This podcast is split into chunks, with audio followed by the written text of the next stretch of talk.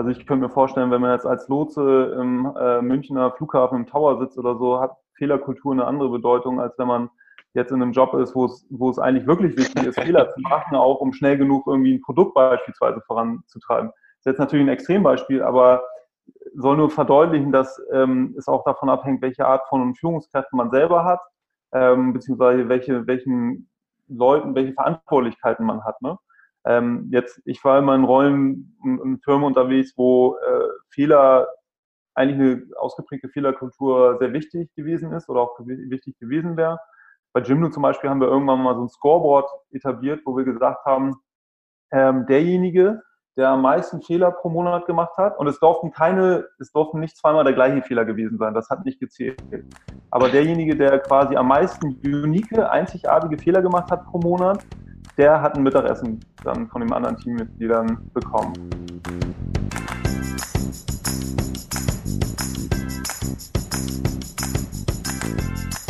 Hi Freunde, mein Name ist Dominik Hoffmann und im Was Helden tun Podcast spreche ich mit spannenden Menschen über ihren ganz persönlichen Weg, über selbstbestimmtes Handeln und Mut. Wir diskutieren darüber, wie ihnen die digitalen Möglichkeiten geholfen haben und wie sie sie weiterhin nutzen. Das mache ich, damit wir von ihnen lernen. Denn je mehr du lernst, desto mehr wächst du. Und nun zu meinem heutigen Gast. Ich habe mit Janosch Moldwey gesprochen.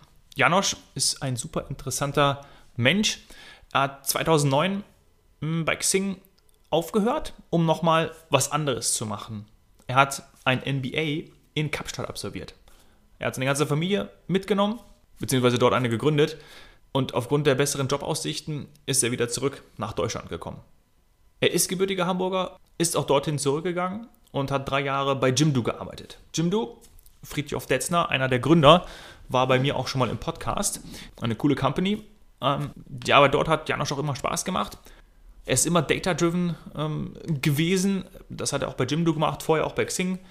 Und ähm, dem war und ist aus seiner Sicht auch kaum Grenzen gesetzt. Und genau deshalb hat er auch das Momentum genutzt und sich mit einem Jimdo-Kollegen sein eigenes Unternehmen aufgebaut, nämlich äh, sie haben Atriba gegründet. Vor allem, um für ihn den nächsten Schritt zu machen. Atriba ist eine Software as a Service Solution. Es wird die User Journey analysiert, Reports erstellt und auf deren Basis dann ein Kampagnenmanagement ja, bestmöglich erfolgen kann. So können dann alle Marketingkanäle bewertet werden, Budgets optimal verteilt und Umsätze gesteigert werden. Und dann sind nicht nur die Marketingabteilung happy, sondern alle. die Herangehensweise von Janosch ist mega gut. Er sagt, ich gehe gerne ins Risiko und versuche mir mehr zuzutrauen, als ich mir eigentlich zutrauen würde. Klingt gut? Los geht's. Janosch, ich habe fest, hab festgestellt, ähm, dass wir denselben Lieblingsort haben, nämlich äh, Kapstadt. Warum ist es bei dir so beliebt? Wir haben ja gerade schon darüber gesprochen, du bist Kitesurfer ähm, und dann hast du da unten perfekte Bedingungen, oder? Ja, das vor allen Dingen. Ähm, also es ist ein super Spot zum Kitesurfen. Sehr, sehr windstabil, beziehungsweise wenn es weht, auch immer doll genug. Und dann natürlich ähm, sehr schöne Wellen, die man äh, abreiten kann. Ähm, zudem trifft sich da auch immer so ein bisschen die Kiteboarding-Elite in den Wintermonaten, um zu trainieren. Also zusätzlich zu den Windsurfern natürlich.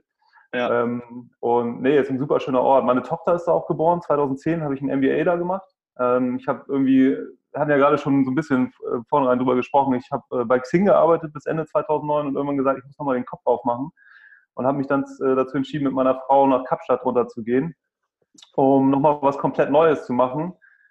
Und habe mich, für, ja, hab mich dann auch natürlich ein bisschen umgeguckt, welche äh, Business Schools gibt es so, hatte dann nur noch so Shanghai und Kapstadt in, äh, quasi als Auswahl. Und dann war ich in Shanghai einmal, habe mir da die Uni angeguckt und dann eben auch in Kapstadt und habe mich sofort in die Stadt verliebt und gesagt, so, hier wird es sein. Ja, das kann ich nachvollziehen. ja, ich meine, es ist natürlich ähm, sehr, es hat ja nicht nur die schönen Seiten, so, es gibt ja auch die Townships und die grassierende Armut da. Ähm, ich bin aber nicht einer, der denkt, wenn ich hier in Hamburg sitze, ist die Armut irgendwie wesentlich weiter weg von mir. Natürlich physisch ist sie das, aber trotzdem leben da dann Leute im Township. Insofern finde ich, äh, also mich hat das äh, eher so noch mehr schätzen lassen, was ich da habe. Also wenn ich auch auf dem Wasser war, dass für mich die Townships nicht komplett aus dem Kopf waren, sondern einfach eher sich bewusster zu werden, was man eigentlich schon so alles Tolles im Leben hat. Ja. Ähm, und, äh, aber ich kann auch verstehen, ne, das ist überhaupt keine Verurteilung von Leuten, die dann sagen, ihnen ist, ist diese Divergenz zu heftig zwischen diesen schönen Orten wie dann Camps Bay und auch auf der einen Seite vom Berg und auf der anderen Seite dann eben diese Townships, die riesig groß sind. Aber für mich war das äh, nicht so ein großes Problem. Und die Townships wachsen ja auch, auch krass, also die breiten sich ja, ja. echt, echt weiter aus. Und ich habe es auch in, in, einer anderen Podcast-Folge auch schon mal erzählt. Ich äh, war ja Anfang des Jahres auch zum, zum zweiten Mal ähm, dort und ähm, bin dann auch ähm, in die Townships reingegangen mit einem privaten Guide, also der, der sich wirklich auskennt, der eben uns seinen Kapstadt zeigen wollte. Und dann waren wir auch in, im Township am Projektbesuch Earthchild Project. Und dann sind wir rein und ich dachte, ich hätte irgendwie Mitleid oder irgendwie, weiß ich, was ich fühlen würde, wenn ich das, wenn ich das sehe.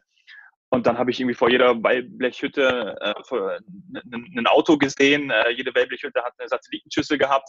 Und habe ich auch so gedacht, okay, ja. krass. Und ähm, klar, da hat er das irgendwie mal alles erklärt, so dass die Leute auch da leben wollen. Also auch die ganzen Möglichkeiten, die ja. die auch haben, ähm, am, am Leben teilzunehmen. Also es ist wie eine Parallelgesellschaft, ähm, die, die ist eben, ähm, eben nicht gegeben. Und ähm, ja, das hat mich dann doch mal irgendwie anders drüber denken lassen. So, nee, Mitleid, vielleicht Mitgefühl oder was, was, was läuft da irgendwie, damit, damit da ähm, sowas, sowas entstehen kann und Menschen in diesen Wellblechhütten lieber mit, mit Fernseher anstatt mit Toilette ähm, leben und wohnen wollen.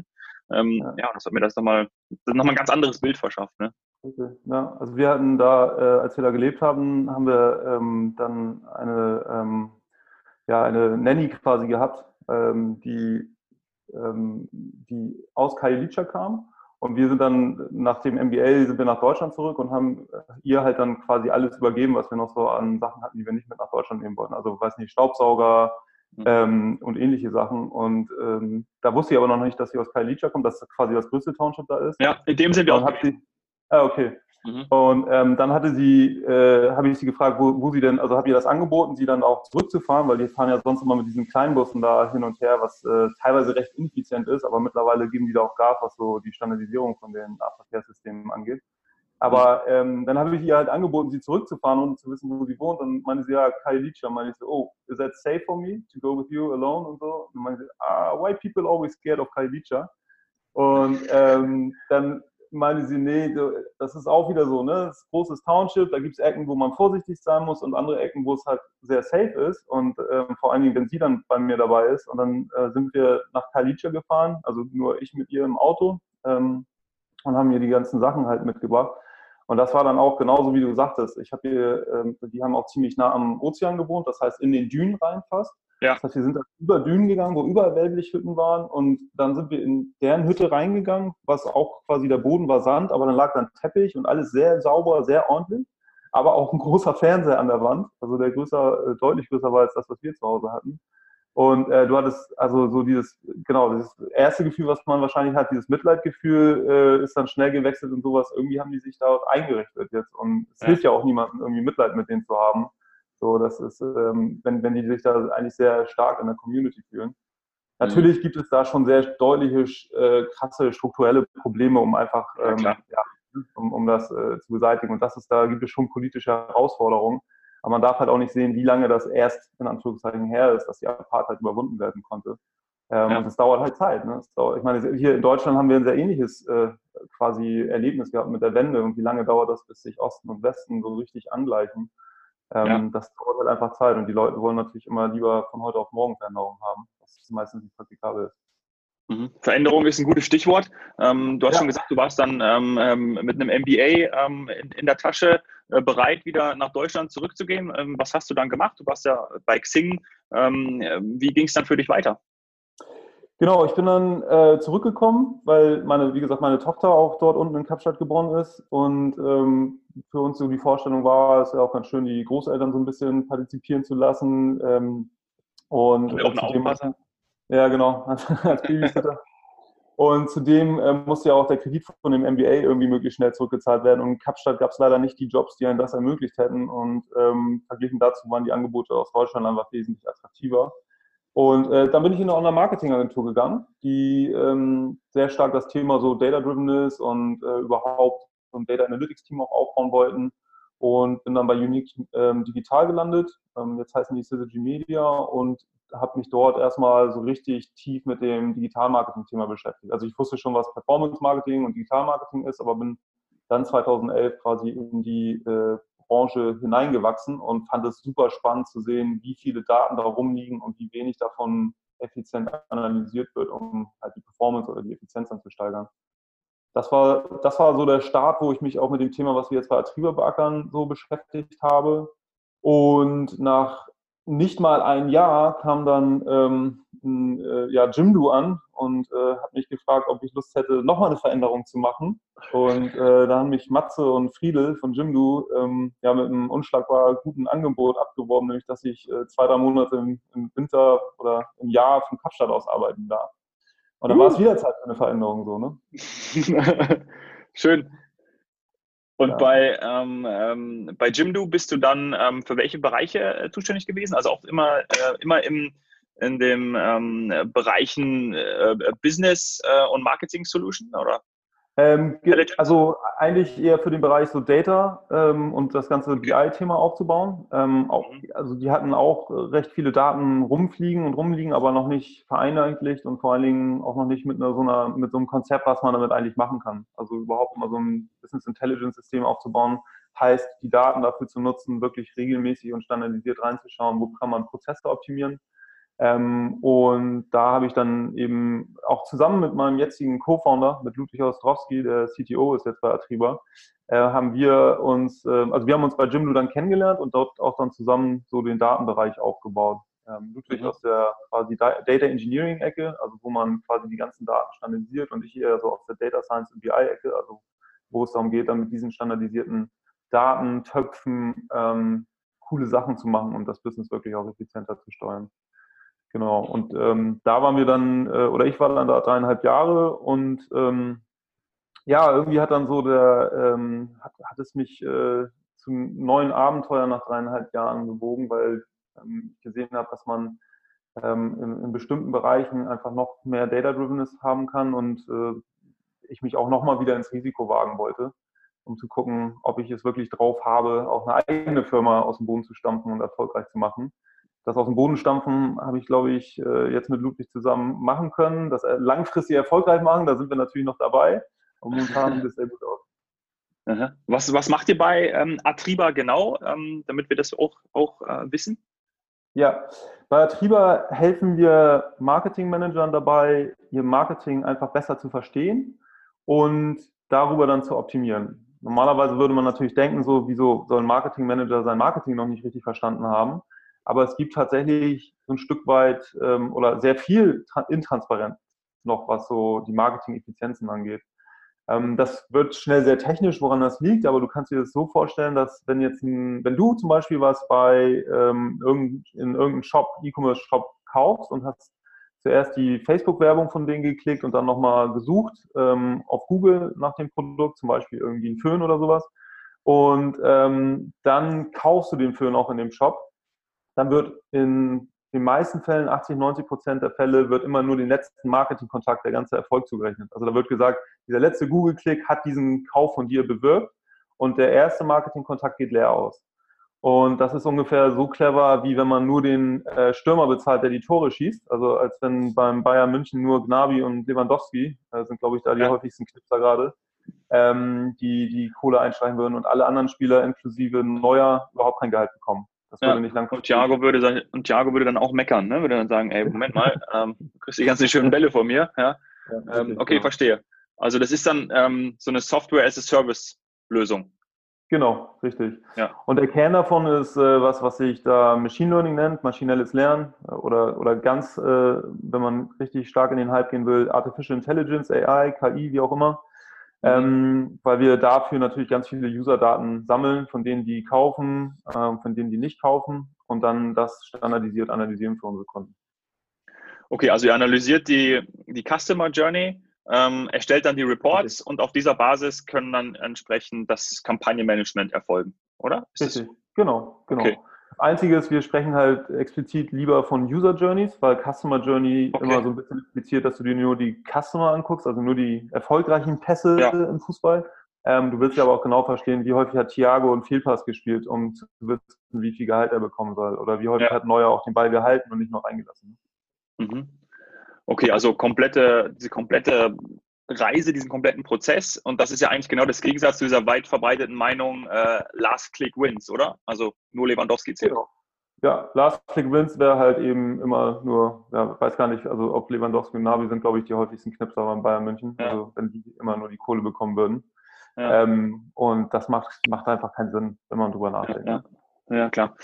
Cool. Ähm, du hast schon angedeutet, ähm, absolut gehypt natürlich, äh, künstliche Intelligenz, ähm, äh, und was wir da noch alles haben. Ähm, aber das Ganze funktioniert ja bei euch eben mit, mit ähm, AI. Ähm, was genau macht jetzt ähm, diese künstliche Intelligenz in dem Prozess? Das ist ja immer, man spricht immer davon, ja, ja es gab eine KI dahinter, etc. Äh, und kann ja. jetzt, warte mal, was, was, was macht die eigentlich? Ja? Also was, was, was passiert da im Hintergrund? Was wird da automatisiert? Vielleicht kannst du das irgendwie noch ähm, erklären. Genau, also äh, wir, wir sprechen lieber vom maschinellen Lernen, weil KI ist, ähm, letzten Endes kannst du unter KI auch subsumieren, wenn du ein einfaches Regelwerk hast. Also theoretisch könntest du auch sagen, ich gebe immer dem ersten 40 Prozent, dem mittleren 20 Prozent, dem letzten nochmal irgendwie 40 Prozent. Ähm, ich würde jetzt nicht sagen, dass KI ist, aber es könnte so interpretiert werden. Genauer ist es, wenn man sagt, auch als Startup, ähm, wenn man sagt, man macht wirklich maschinelles Lernen, weil da gibt es so, das ist viel enger gefasst und das beinhaltet auch ähm, gewisse statistische oder Algorithmen, die auf Statistik basieren. Und was wir da machen, ist letzten Endes, wir gucken uns eben an, die ganzen erfolgreichen User Journeys, also die irgendwann zum Kauf geführt haben und deren Marketing-Kontaktpunkte. Und äh, genau das gleiche auch für die Journeys, die eben nicht zum Erfolg geführt haben. Und dann können wir vergleichen zwischen diesen Journeys, also nicht wir, sondern unsere KI beziehungsweise über das maschinelle Lernen, welche Marketing-Kontaktpunkte deuten eigentlich eher darauf hin, dass es zum Kauf kommt und welche Kontaktkombinationen deuten eigentlich eher darauf hin, dass es zu einem Nichtkauf kommt. Also so ähnlich wie wenn du lernen würdest, wenn Neuer direkt auf Thiago spielt und der dann auf Lewandowski, dann gibt es Knips, also dann kann er immer gleich ein Tor erzielen. Versus wenn dazwischen noch irgendwie, äh, irgendwie Kimmich seinen Fuß hat, dann läuft es seltener auf ein Tor hinaus. Ähm, und wenn du musst dir vorstellen, von diesen Spielzügen haben wir Tausende pro Kunden mehrere Tausende. Und das lässt sich dann maschinell eben lernen, äh, welche dieser Kontaktkombinationen und äh, einzelnen Spieler, Marketingkanäle dann eben eher darauf hindeuten, dass es zum Kauf kommt, beziehungsweise dann eben eher erfolgreich sind als nicht erfolgreich. Ja. Hört sich ich hoffe, das war jetzt nicht technisch, aber das äh, ist so grundsätzlich, wie das funktioniert, so über Vergleiche, ähm, um eben zu lernen. Also das ist im, im, im, Effekt, im Endeffekt sind die Algorithmen auch gar nicht so kompliziert, wie man sich immer vorstellt. Ähm, aber es kann halt auch sehr kompliziert dargestellt werden und packt man noch den, das AI-Label drauf und dann kann man die Leute schön als Blackbox da irgendwie verwirren. Äh, was, was äh, auch häufig betrieben wird halt in dem Bereich, ne? Weil gerade bei so ja. Hype-Themen versuchen die Leute auch einfach davon ja. zu profitieren. Und deswegen versuchen wir es halt eben maximal transparent darzustellen. Also wir lassen unsere Kunden, Partner, wer auch immer, ähm, auch bis in unseren Python-Code reingucken ähm, damit sie verstehen können, wie es wirklich funktioniert. Und da haben wir auch selber so den Anspruch, weil wir den ganzen Data-Kram auch schon sehr lange machen, ähm, da einfach auch für Transparenz zu sorgen und so ein bisschen diesen Hype und diese, dieses Mysterium um Machine Learning und AI auch so ein bisschen aufzulösen. Mhm, mhm. Ja, cool. Und der konkrete Nutzen äh, ist dann für eure Kunden, sie können die Budgets besser verteilen, genau. ähm, Umsätze steigern, weil sie lernen das ganze Ding kennen ähm, und können dann einfach auch die Marketingkanäle, die zum Beispiel besser funktionieren, besser nutzen oder was in den Kanälen besser funktioniert, besser nutzen. Ähm, und das richtig. ist wahrscheinlich dann euer USP. Ja. Genau, genau richtig. Also ein konkretes Beispiel, das ist auch eine Zahl, die wir mal offiziell nennen dürfen, ist, dass äh, Facebook, Flixbus, über uns herausgefunden hat, dass äh, Social, also Social Media, ähm, genauer dürfen wir da jetzt leider nicht drauf eingehen, aber man kann sich schon vorstellen, welche Kanäle dahinter stecken, dass äh, das eine 70 Prozent höhere Effizienz hat, als man eigentlich vorher dachte. Und das haben sie über uns halt herausgefunden. Das heißt halt, dass sie dann 70 Prozent mehr in diesen Kanal eigentlich theoretisch investieren können, was natürlich recht relevant ist, wenn du so äh, jemanden wie die Deutsche Bahn oder German Wings oder Lufthansa als Konkurrenz hast. Ne? Mhm. Ja, cool. Und dann kann man sich natürlich, wenn die Fun Kanäle funktionieren, besser darauf konzentrieren und dann das Budget ja, ähm, darauf setzen. Ja, cool. Und du weißt auch, welche nicht funktionieren und auf welche Spieler du ja. vielleicht verzichten kannst. Ne? Ja, Genau, ähm, auf so einen Renato Sanchez oder so zum Beispiel. Ähm, ja, sehr gut. ähm, das heißt, ihr seid, wie, wie alt seid ihr jetzt oder wann? 2015 habt ihr gegründet oder? Ja, genau, November 2015, also wir werden jetzt bald vier und ähm, genau gesagt am 17. November 2015 äh, saßen wir beim Notar und ja. Ähm, ja, Seit vier Jahren machen wir das jetzt und ist ein spannendes Auf und Ab. Also ja. wenig Startups wachsen ja so schnell und so erfolgreich, wie es in Google und Facebook tun.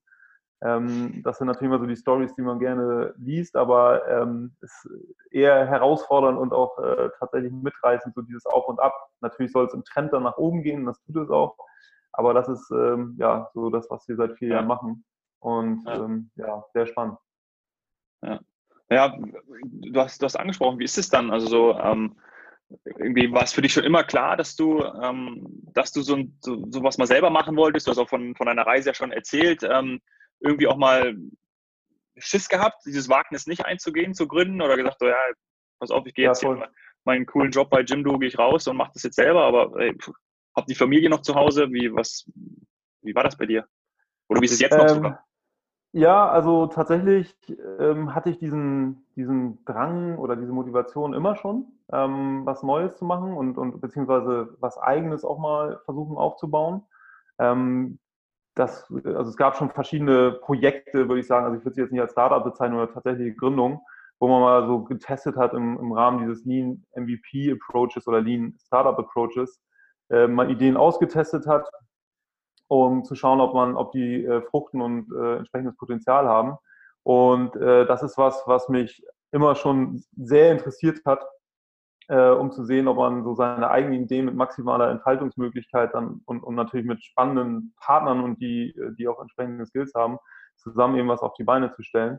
Ähm, aber es ist, glaube ich, bei mir eher grundsätzlich so ein, gar nicht so sehr dieses, ich muss, muss mir irgendwie beweisen, selber was gründen zu können. Also so von wegen ne, mein, mein Haus, mein Auto, mein, mein äh, Baum, den ich gepflanzt habe und mein Startup, sondern eigentlich eher dieses ähm, maximal schnell was Neues lernen können und mit vielleicht auch nicht mit maximalem Risiko, das klingt so ein bisschen ähm, ja, halsbrecherisch, aber mit maximalen äh, Investment versuchen, die Lernkurve äh, sehr stark anzuheben.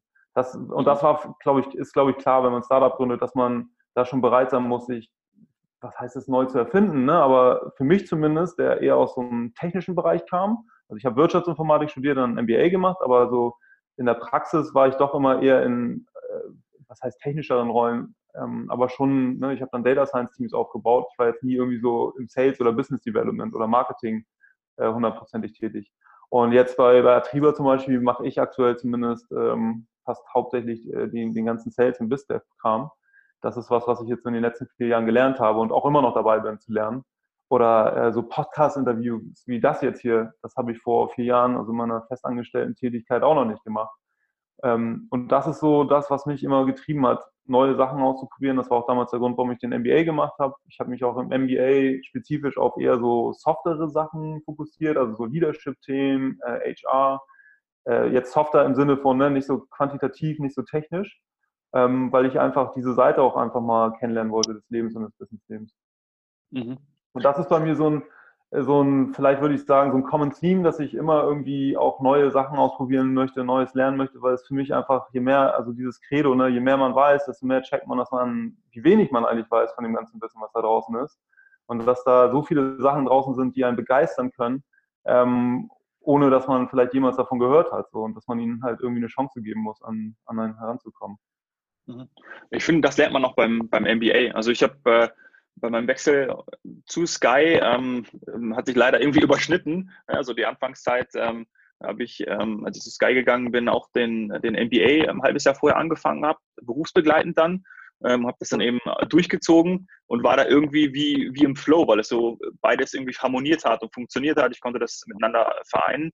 Ähm, aber was mich der MBA gelehrt hat, war eben diese, diese Sichtweise und diese Perspektiven zu wechseln, einzunehmen, vor allem durch die anderen ähm, Kommilitonen. Ähm, äh, einer war ja. Chefarzt der Charité Berlin, äh, andere äh, Personalleiter beim großen Pharmakonzern in Deutschland.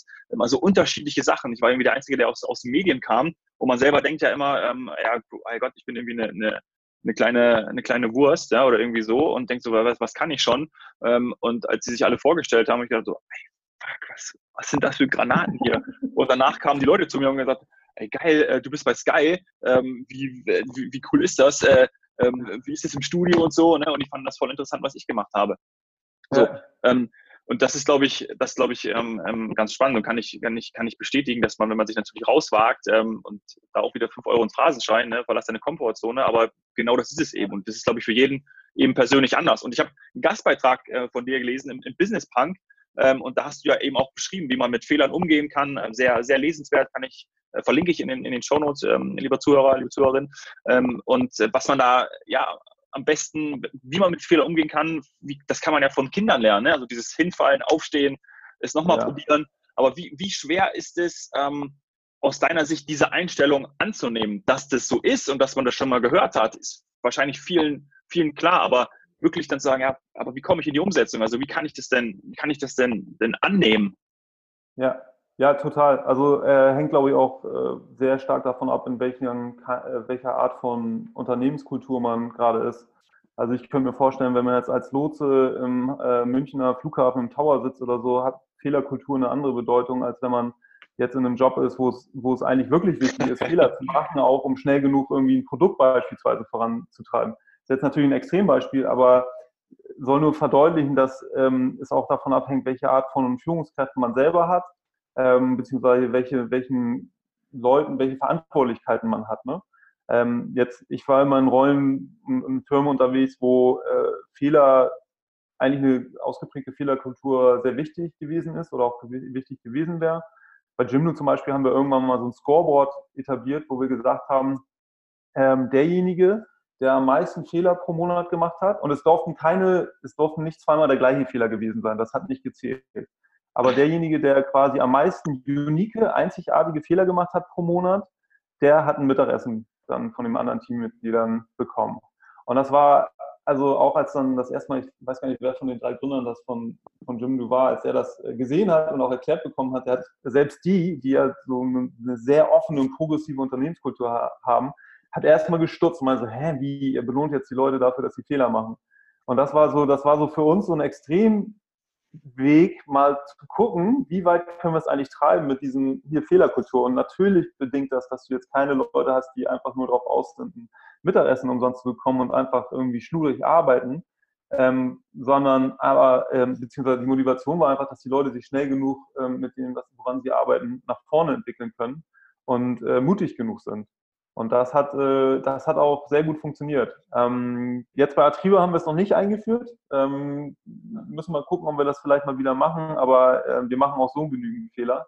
Man muss natürlich immer nur differenzieren. Also wir können jetzt nicht, wenn wir da irgendwie die Millionenbudgets für, von Flixbus teilweise ja implizit dann mithelfen zu steuern, ähm, können wir natürlich nicht irgendwie einmal pro Woche anrufen, oh, da war ein Fehler, ihr habt da wahrscheinlich irgendwie was falsch ausgesteuert oder so. Das geht nicht. Ne? Also ich glaube, man muss es halt eben differenzieren, wo, wo das Sinn macht, ja. zu sagen, ey, da ist ein Fehler, da waren auf gut Deutsch gesagt oder auf Englisch gesagt, da war ein Fuck-up. So, und jetzt aber möglichst schnell aufstehen, nach vorne gucken, wie können wir es vermeiden? Und ohne lange jetzt irgendwie darauf hängen zu bleiben, wer hat denn jetzt eigentlich die Hauptverantwortung für den Fehler und wie kriege ich diejenigen bestraft? So. Ja. Ähm, und das ist, glaube ich, auch der schnellste Weg, wie man als Organisation, jetzt sei es als Team oder als GmbH, ähm, auch dann entsprechend lernt ne? und, und ähm, wirklich auch zukunftsfähig sein. Da passt dein Lebensmotto ja ganz, dazu, ganz gut dazu. Der Kopf ist rund, damit das Denken die Richtung ändern kann. Fand ich super, habe ich vorher noch nie gehört. Ja, ich, ähm, ich, ich habe das von meiner Mama ähm, und äh, mittlerweile gibt, ist das, glaube ich, auch, wird das auch, kann man sogar auf Unique irgendwie so ein Poster ordern, wo das drauf ist. Ich habe immer mal überlegt, ob ich das kaufe.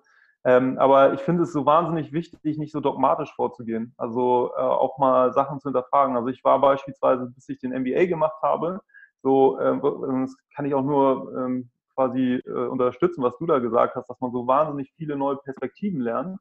Ähm, war ich war ich so sehr aus der dieser Statistik, AB-Testing, Data-driven Ecke äh, getrieben, auch bei Xing und und teilweise sehr extreme Diskussionen auch gehabt mit den Marketingverantwortlichen, beispielsweise bei Xing.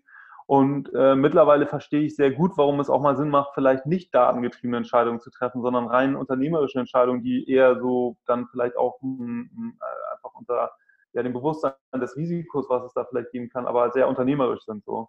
Und ähm, auch einfach so, also im einfachsten Fall so, welche, auf welche Produkte oder welche ähm, Prioritäten legen wir uns fest, dass man da nicht zu dogmatisch vorgeht und sagt, oh Mensch, wir haben doch vor einem halben Jahr unser Strategie-Kick-Off gehabt. wir können doch jetzt nicht einfach äh, irgendwie unsere ja. Produktrichtung ändern oder so. Ähm, da haben wir das so alles festgelegt. Ja, ja, genau. So. Auf der anderen Seite da, darfst du, musst du natürlich aufpassen, dass du die Mitarbeiter dabei auch abholst. Ne? Also wenn du sagst, so, ja, okay, wir müssen jetzt, wir haben gerade zwei Wochen, vor zwei Wochen haben wir eigentlich das definiert und jetzt machen wir doch wieder was anderes, dass du das dann auch entsprechend motivieren kannst, warum es dann wichtig ist, dass das Denken irgendwie äh, die Richtung geändert hat im Kopf. Das ist dann wieder so ein, so ein Leadership-Thema oder einfach ein Teamkonstellationsthema. Ähm, aber ich glaube, Jeff Bezos von Amazon ist auch ein starker Verfechter dieser Ideen. Der, der, dem ist das teilweise sowas von egal, ob die irgendwelche Produkte, die nicht funktioniert haben, wieder einstampfen oder nicht. Ähm, und ich glaube, das ist auch ein gutes Stück äh, weil eine Erklärung dafür, warum Amazon so äh, erschreckend erfolgreich ist.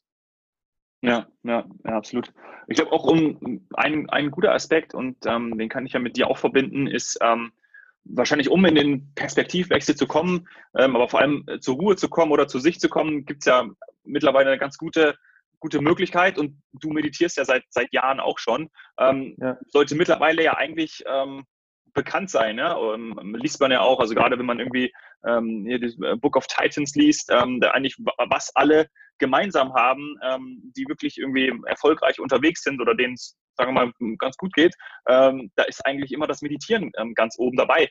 Ähm, wie siehst du das? Also ähm, wie bringst du das ein? Auch äh, Stichwort Mindful Leadership. Ähm, hast du dann für dich eine Routine entwickelt, die du auch dann bei Atriba integrieren kannst? Ähm, also ich meditiere jetzt nicht irgendwie morgens hier erstmal, wenn ich zur Arbeit komme, äh, eine halbe Stunde, sondern ich habe das für mich in, den, in die Morgenroutine quasi integriert. Also mein Morgen sieht so aus, ich stehe auf, ähm, mache dann Sport ähm, und danach meditiere ich halt direkt. Und das auch ziemlich konsequent jeden Morgen, außer wenn ich jetzt irgendwie 39 Grad irgendwas Fieber haben sollte oder sowas. Aber ähm, dann meditierst du ja von alleine. ja, genau, dann bist du so in so einem Delirium, äh, meditativen Delirium. Und äh, was mit dem Meditieren ja sehr einhergeht, ist, dass es einfach mehr Mindfulness, ähm, Achtsamkeit auf Deutsch übersetzt, ins Leben bringen kann, was wiederum, glaube ich, sehr relevant ist, wenn man in Leadership-Position ist, ähm, dass, man, dass man achtsam ist, dass man achtsam mit, mit sich, mit seiner Sprache, mit, seiner, mit seinem Leadership-Style umgeht, aber natürlich vor allen Dingen auch mit seinen Mitarbeitern und ähm, guckt, wie geht es denen, ähm, dass man, also so der, das Stresslevel kann ja teilweise sehr hoch sein. Ich würde gar nicht sagen unbedingt nur in einem Startup, auch in, in normalen äh, Arbeitsverhältnissen. Und gerade da ist es, also aus meiner persönlichen Erfahrung, super Tool, um den Stress gar nicht von vornherein zu bekämpfen, sondern sich dem einfach bewusst zu werden und dann sich auch bewusst zu werden, welche Entscheidungen man da vielleicht dann basierend darauf treffen würde, die nicht optimal sind äh, und wie man damit umgeht und sich, also dieses Mindfulness hilft mir einfach total, mich stärker zu reflektieren und, und ähm, einfach auch zu hinterfragen und, und einfach meine Entscheidungen ähm, ja, deutlicher zu sehen, ne? also bewusster mhm. und, und nicht so, nicht so quasi so äh, hektisch oder stressgetrieben irgendwas zu entscheiden, sondern auch zu sagen, okay, da gibt es jetzt wirklich ein Thema, ähm, das, das kann für uns vielleicht irgendwie ähm, schwierig werden, sich dann aber zurückzunehmen, also ganz konkretes Beispiel, sich dann zurückzunehmen, auf die Atmung zu achten und dann einfach eine wesentlich weiß nicht, wahrscheinlich bessere Entscheidungen treffen zu können, als wenn man hektisch einfach so den nächsten schnellen Move macht. Ne? Mhm. Ähm, nee, also Meditation hat, hat mir, äh, hat für mich einen riesen positiven Einfluss aufs Leben, auch diese ne, Entscheidung zu treffen, traue ich mir jetzt bei Jimdo rauszugehen und trotzdem, dass meine Zwillinge gerade geboren sind, in, in eine Gründung zu gehen, ähm, was ja für viele irgendwie erstmal so total wahnsinnig klingt, ähm, vor, vor dem Hintergrund, was für ein finanzielles Risiko man damit eingeht. Aber wenn man das für ja. sich äh, selbstreflektierend genug und eben mindful entscheiden kann, kann das vielleicht sogar die wesentlich äh, risikolosere Entscheidung sein. Weil man einfach auf ein ganz, ganz anderes Level, ne, das klingt jetzt so abgehoben, aber weil man plötzlich Sachen sieht, die man normalerweise gar nicht so deutlich sehen würde. Ähm, ja. Also was das zum Beispiel mit einem macht, wenn man in einem Arbeitsverhältnis bleibt, was einen nicht wirklich glücklich macht oder was einen nicht, wirklich, nicht glücklich, aber nicht wirklich erfüllt und nicht weit genug bringt. Diese, diese vermeintliche Sicherheit. Ne? Kann ja auch, äh, kann ja auch sehr ungesund sein. Also wenn ich einen Job ja, habe, wo ich mich, wenn ich mich die ganze Zeit hinterfrage, selbst wenn ich, ne, wie du gesagt hast, so äh, deine Traumstation quasi bei Sky hattest, ähm, und, und dann aber, und, und wie ich bei Jimnu, dann trotz diesen sehr schönen Konstellationen eigentlich, wo einen auch Leute drum beneiden, ähm, nicht wirklich erfüllt man sich fühlt und das, und das Leben so doch irgendwie so ein Stück weit nicht an einem komplett vorbeigeht, aber zumindest nicht, nicht erfüllt. Ne? Ähm, das kann halt auch sehr gefährlich sein. Und sowas zu sehen, um jetzt wieder den, kurz den ähm, Rückweg zur Meditation zu machen, da hilft, glaube ich, Meditation einfach total viel. Ja, Portion Gelassenheit, äh, äh, Leichtigkeit auch reinbringen, ähm, gerade auch, ähm, wenn man irgendwie diese ganzen Multitasking-Fähigkeiten äh, ja sowieso besitzt ja, oder anwenden muss, ähm, ist das, glaube ich, echt ganz gut und immer ein bisschen mehr sich zuzutrauen, als man sich eigentlich zutrauen würde. Ähm, das ist ja auch etwas, was, was du sagst. Ähm, das trifft es, glaube ich, sehr gut und ist ein schöner Abschluss ja. für unser für unser Gespräch. Ähm, super geile, geile Botschaften. Ähm, ich habe extrem viel mitgenommen ähm, und ich glaube, lieber Zuhörer, ähm, liebe Zuhörerin, du, du auch. Ähm, vielleicht ja. noch abschließend, Janosch, ähm, wenn jetzt jemand Bock gehabt hat, wie kann er euch erreichen? Er möchte Kunde von euch werden, er möchte äh, bei euch arbeiten. Gibt es da die Möglichkeiten? Äh, feuerfrei äh, was, was, wen sucht ihr? Ähm, wie kann man euch ähm, ähm, kontaktieren? Ähm, ich glaube am einfachsten direkt über meine E-Mail-Adresse. Die kannst du auch sonst gerne irgendwo vielleicht noch verlinken. Ähm, ja. Und ähm, ansonsten haben wir natürlich auch äh, auf LinkedIn ein Profil, worüber man uns auch kontaktieren kann. Aber gerne einfach direkt anballern, sage ich jetzt mal. Und wir sind immer auf der Suche nach guten, talentierten Mitarbeitern, die, wir haben auch auf AngelList unsere Stellen ausgeschrieben. Also wenn man jetzt unter Jobs bei, bei Atriba sucht auf AngelList, dann findet man da ein paar spannende Positionen. Ähm, ja, gerne einfach kontaktieren. Auf unserer Webseite natürlich auch, atriba.com. Da kann man sich auch ein bisschen informieren über das Produkt und uns auch kontaktieren. Ich glaube, über fast alle Kanäle, die an so einen Kopf kommen, ähm, ist es möglich, uns zu, äh, anzusprechen. Wunderbar. Klasse. Ich packe alles in die Shownotes rein. Sag ganz herzlichen Dank äh, für deine Zeit und für die Einblicke in deine Arbeit, äh, in deinen dein Lebensweg. Ja, so kann man das ja schon nennen. Ähm, und ähm, ich glaube, äh, wir haben jetzt nochmal alles dafür getan, ähm, dass wir für Meditationen geworben haben. Ja, wir könnten nämlich doch irgendwie so einen Affiliate-Link mir besorgen, also nächsten, die wir empfehlen können. Ähm, würde ich dir auch noch reinhauen. Hast du da, hast du da ganz kurz, ganz kurz eine Zwischenfrage. Hast du da eine spezielle, haben wir gar nicht drüber gesprochen, Meditations-App? Kannst du da was empfehlen? Ähm, ich habe am Anfang ähm, Seven Mind genutzt und jetzt ähm, äh, habe auch äh, geführte Meditationen über tatsächlich äh, Christian Bischoff und meine Freundin hat ähm, also früher sehr häufig ähm, Laura Marlina Seiler gehört und habe ich ein paar Meditationen auch mitgenommen, die ich weiterhin auch ganz gut finde. So geführt, aber jetzt äh, seit so einem halben Jahr äh, schaffe ich es tatsächlich, ähm, Handy äh, Timer einzustellen und dann auch morgens früh 10 bis 15 Minuten äh, versuche auch immer länger dazu machen, ähm, dann äh, selber in Ruhe zu kommen, zu atmen ähm, und dann die Gedanken äh, nicht abschweifen zu lassen, also keine Geführte mehr zu machen. Mache ich zwischendurch auch immer noch, aber ähm, das klappt jetzt mittlerweile auch ganz, auch ganz gut. Mal, mal besser, mal, äh, mal schlechter, aber ähm, das ist aktuell ähm, meine Meditationsroutine. Cool, super, spannend. Ja. Ja, so ist das. So, ähm, was mir auch noch zwischendurch eingefallen ist, ihr könntet auch diese ganzen über Fußball, die, die, ähm, die Verbindung, was wir Fußball gemacht haben, gerade diese, diese ähm, die Untersuchung ähm, des Users, ähm, die äh, wo läuft es besser, wo schlechter, könnte man dann natürlich auch super äh, einem Wettanbieter äh, anbieten. Die haben es wahrscheinlich im Hintergrund auch schon ihre eigenen ähm, ihre eigenen äh, äh Analyse-Tools, aber ähm, das äh, wäre natürlich auch noch ein Weg. Ja? Könnte man sich ja irgendwie auch ja, diversifizieren. Natürlich, ja. Oder den Fußball, Fußballverein selbst, ne? ja, genau. Obwohl es wäre natürlich dann ähm, für, äh, wenn es jetzt wirklich so wäre, dass man, wenn man, äh, wenn man natürlich mehr über Thiago spielt als über Kimmich, ähm, dann könnte das man natürlich auch dem Gegner zur Verfügung stellen und dann eher äh, ja, Thiago zustellen. Aber das ist natürlich ja. jetzt von uns recht, recht einfach ja. gesagt. ja, aber äh, liefert mir wieder äh, mehr, mehr Futter für meinen zukünftigen Fußball-Podcast, ähm, den ich irgendwann noch machen werde. ja, cool. Ja, das, äh, das, das klingt auch nach einem spannenden Projekt. Den setze ich bald um. Super, Janosch, äh, ganz herzlichen Dank, liebe Grüße nach Hamburg. Ja, vielen lieben Dank, Dominik. Danke für die Zeit. Ciao.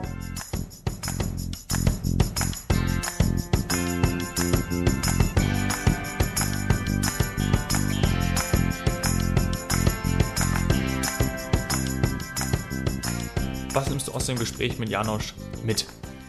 Von Kindern zu lernen, mit Fehlern und Veränderungen umzugehen. Haben wir schon oft gehört, ja. Ähm, ist aber tatsächlich so. Hinfallen, aufstehen, ist nochmal probieren und dafür ein Bewusstsein zu entwickeln. Mindful Leadership haben wir jetzt gelernt, ist kein weiteres Buzzword, sondern, sondern kann Unternehmen zeitgemäß steuern. Und ich muss dir jetzt unbedingt nochmal bringen hier, ähm, der Kopf ist rund, damit das Denken die Richtung ändern kann. ja, wird zu einem meiner Leitsprüche jetzt, finde ich absolut genial. Und wenn du das auch so gut findest, dann hinterlass unbedingt eine 5-Sterne-Bewertung bei iTunes. Darüber würde ich mich sehr freuen. Setz dich gerne mit mir in Verbindung. Äh, tu das über Instagram. Du findest mich unter domhoffmann. Ich habe dir allerdings zu Janosch und Atriba in die Shownotes gepackt. Der Gastbeitrag ähm, von Janosch im Business Punk ähm, ist auch verlinkt und er hat es angeboten. Schreib, wenn du Fragen hast, ihm gerne direkt eine E-Mail. Ja, wenn du jemanden weißt, der sehr gut zu dem Podcast passen würde, dann melde dich gerne bei mir. Ich freue mich über jede neue Heldenreise. Danke sehr, dass du bis hierhin zugehört hast. Danke sehr, dass du da bist. Cheers, Hero.